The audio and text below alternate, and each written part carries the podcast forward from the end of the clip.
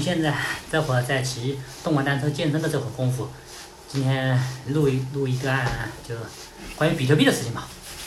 想必想必那个关心比特币的人这几天都要被比特币这种疯涨给惊呆了吧？尤其这两三天，基本上是一天涨一千美元，一天一天涨一千美元的节奏，一两千美元的节奏。然后今天好像涨了三三千吧，三千加吧，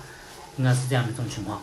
然后比特币这么一涨。也导致了很多人现在也无心上班了，又开始幻想着靠着炒币来实现财务自由，对吧？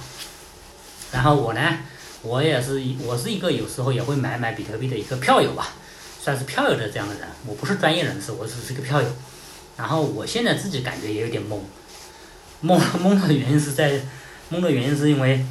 我都不知道怎么了，比特币到底怎么了？怎么就是这样疯狂的涨？到底是什么原因、什么因素导推的比特币就这样疯狂的在涨？自己不知道，现在已经看不懂了，完全看不明白、看不懂了。就以前去研究它的开线了，研究这样的研究那样，然后研研究背后的那些什么资金盘啊、资金东西，研究很多，但现在发现都已经看不懂了，这感觉这种都没用，不知道怎么回事。同样，现在摆在我面前就两个问题了：第一个问题买，第二个问题还是不买。我觉得不只是摆在我面前是这样的，我觉得是摆在很多很多关心比特币的人面前也是这样的两个问题嘛，买还是不买？然后我在考虑了一段时间之后，我觉得还是应该去买。我买的买的原因是什么呢？第一，就我在这里说买，并不是说鼓励大家去买，而是我自己在在去去买。然后我我是因为为什么会决定去买呢？第一。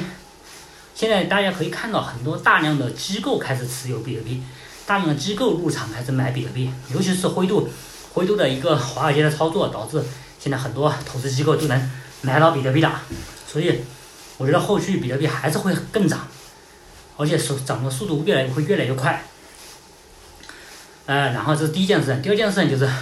因为机构现在在吸入嘛，然后导致很多个体所有的东西都已经是会没有了。就慢慢的变少，慢慢的变少，变少之后，然后这东西就变成越来越稀有的一个东西，因为机构的持有跟个人持有不一样，它不会不停的来回交易，对吧？是不是？然后还有另外一个什么问题呢？你看看以太坊，从技术层面上来讲，以太坊的技术活跃度各方面的东西，依旧是比是要比比特币是给活跃的，但是为什么呃以太坊就不如比特币呢？原因也原因也是非常简单的。这个简单原因就是在于，那个大家全世界对比特币的认可，大家认可，大家对比比特币有认可度，然后对以太坊，以太坊技术好，你技术牛逼，你技术弄 就是这样那样的，但是大家认可度就没有那么高，而全世界方方面面都认可比特币这么一个东西，所以我觉得这也是第二第二个涨的因素。那既然说到涨，既然说到买了。买了，然后势必也很多人就去买，买了之后，然后因为比特币涨了嘛，这里面也有很多投机分子，他们又要开始疯狂的发项目了，发项目来圈钱。这个问题我觉得是很重要的一个问题，就是如果你决定要买比特币，就决定要呃去通过炒币来实现你所谓的财务自由，其实也不要想实现财务自由了，就想想怎么说啊，就想想，嗯，那个就解解决温饱吧。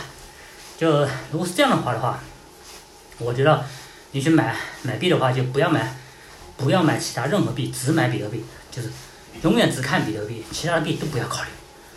这是我有深刻教训的，就是永远不要考虑其他的币，就只看比特币，尤其是现在大量的山寨币，这些东西这玩意就是个垃圾，就是一点用没有。我举个最简单的例子啊，就是 今年今年我听一朋友的，就一个朋友介绍的。某个交易所他自己出了一个平台币，那交易所还挺大的。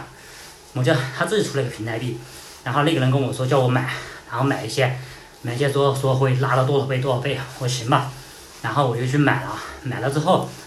然后也就一个小时左右的时间吧，一个来小时时间吧，刷了一下跌掉了三分之二，还剩下三分之一，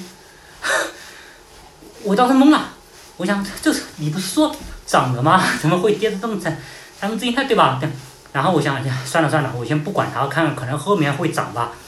然后等我后来就没管它。然后等我前些日子在看的时候，发现已经跌到